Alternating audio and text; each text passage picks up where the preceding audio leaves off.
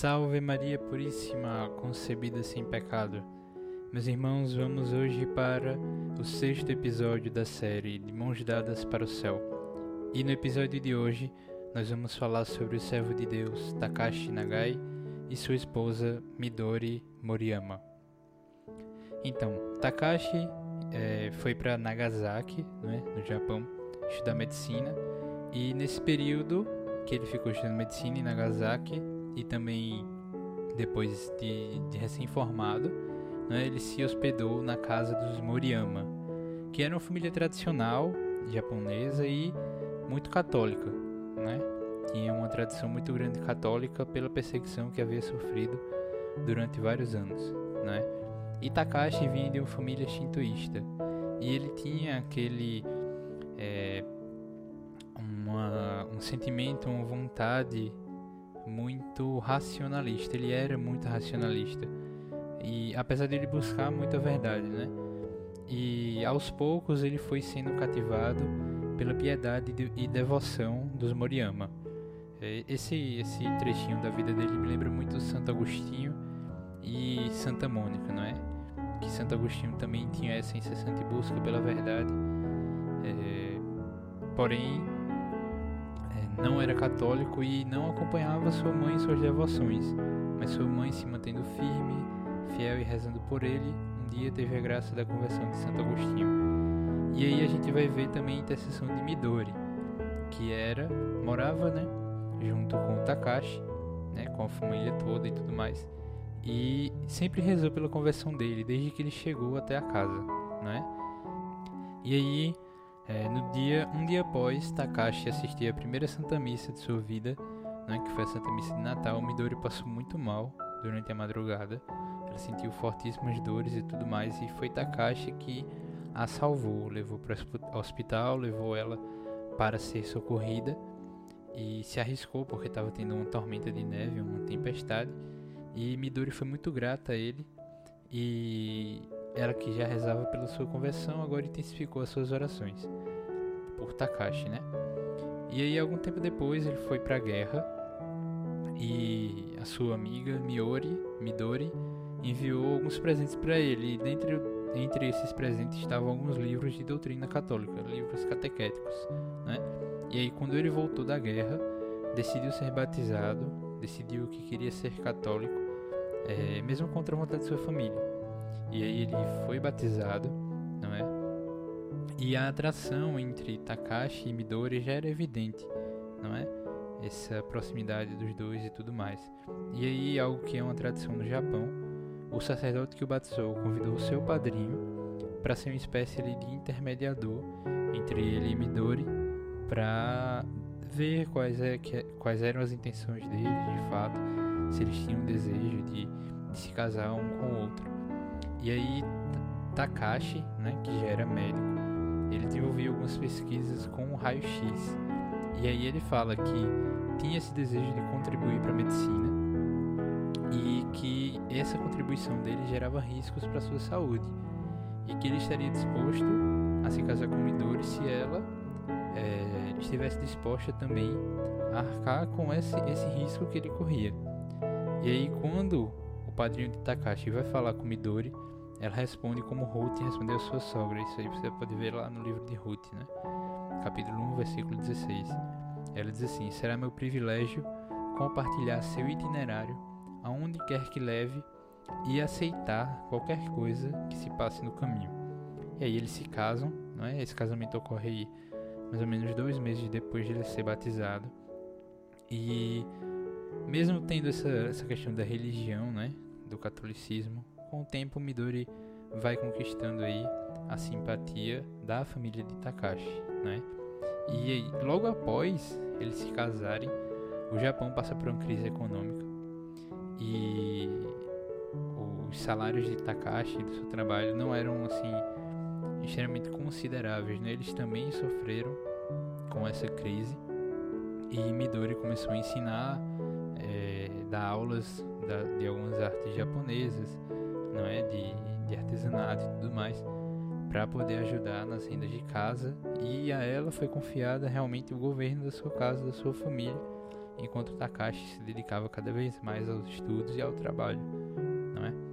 E aí é, tem um fato muito interessante durante esse período que certo dia Takashi passa mal, ele na verdade ele sai de casa em meio a uma tormenta é, de neve para socorrer um paciente e aí quando ele está voltando ele passa mal, ele tem uma crise de asma e Midori o encontra no meio do gelo.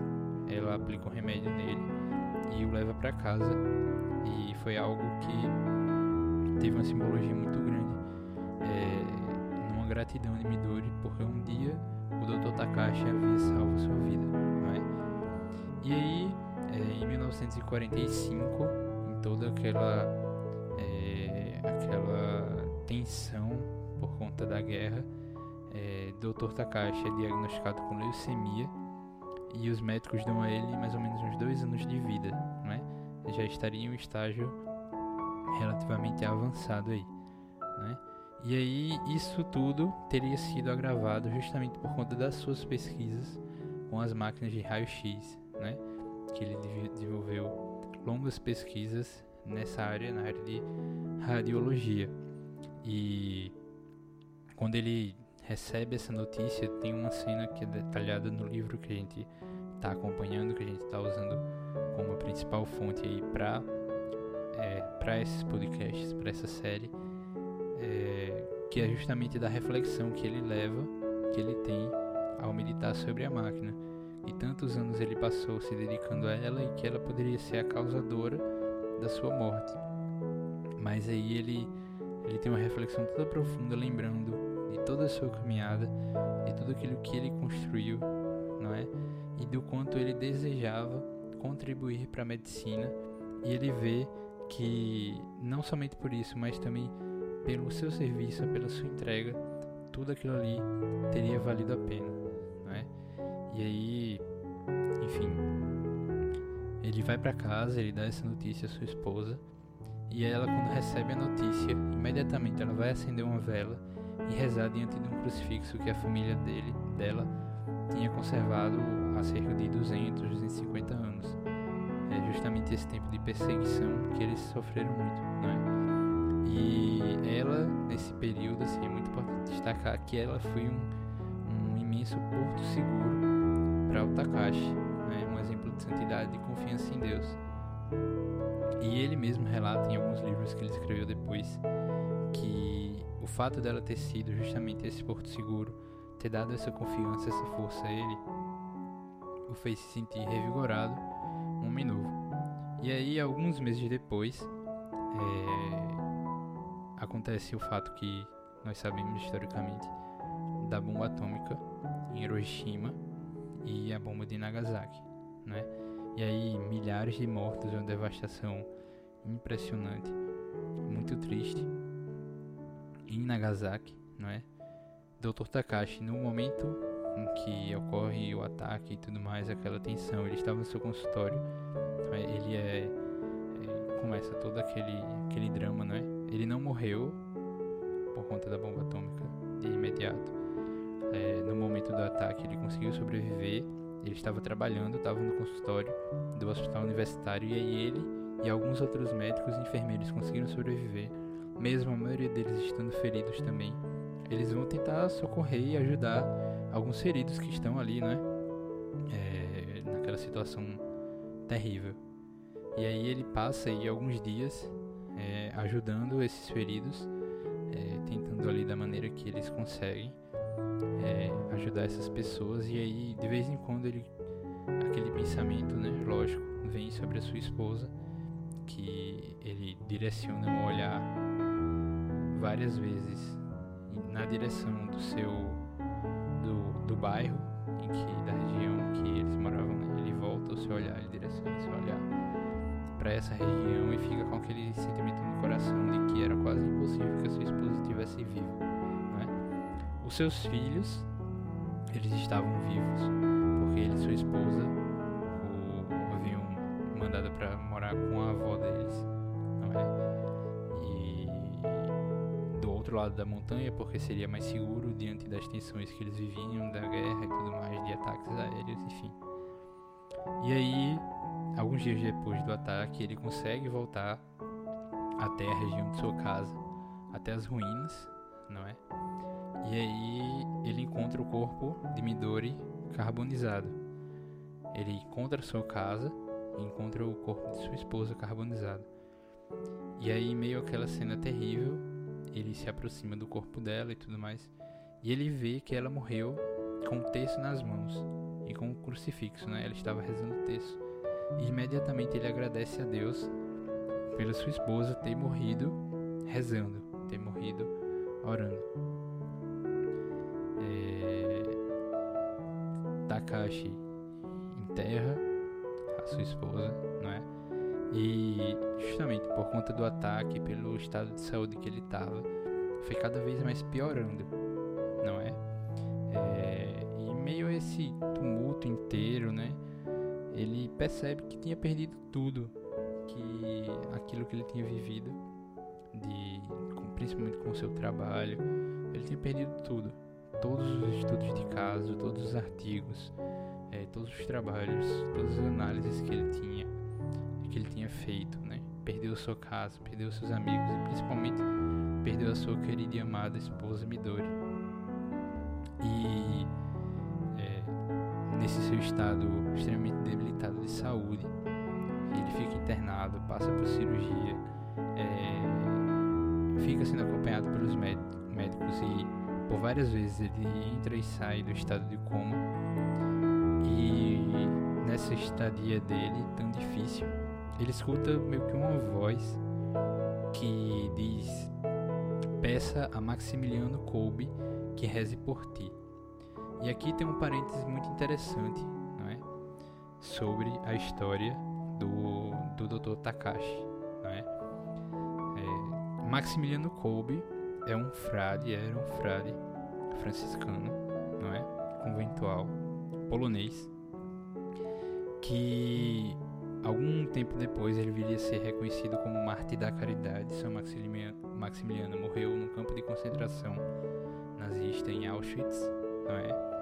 E lá em Nagasaki ele fundou um mosteiro, né? Ele fundou um mosteiro chamado Cidade da Imaculada. A pronúncia em japonês seria Niepokalanov.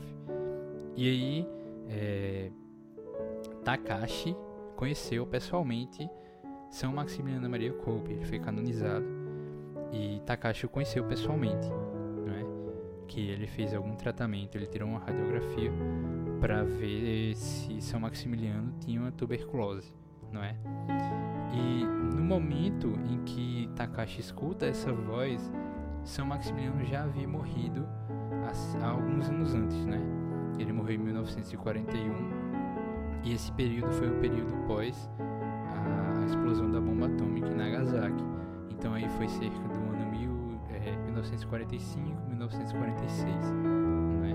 Foi nesse, nesse meio tempo aí.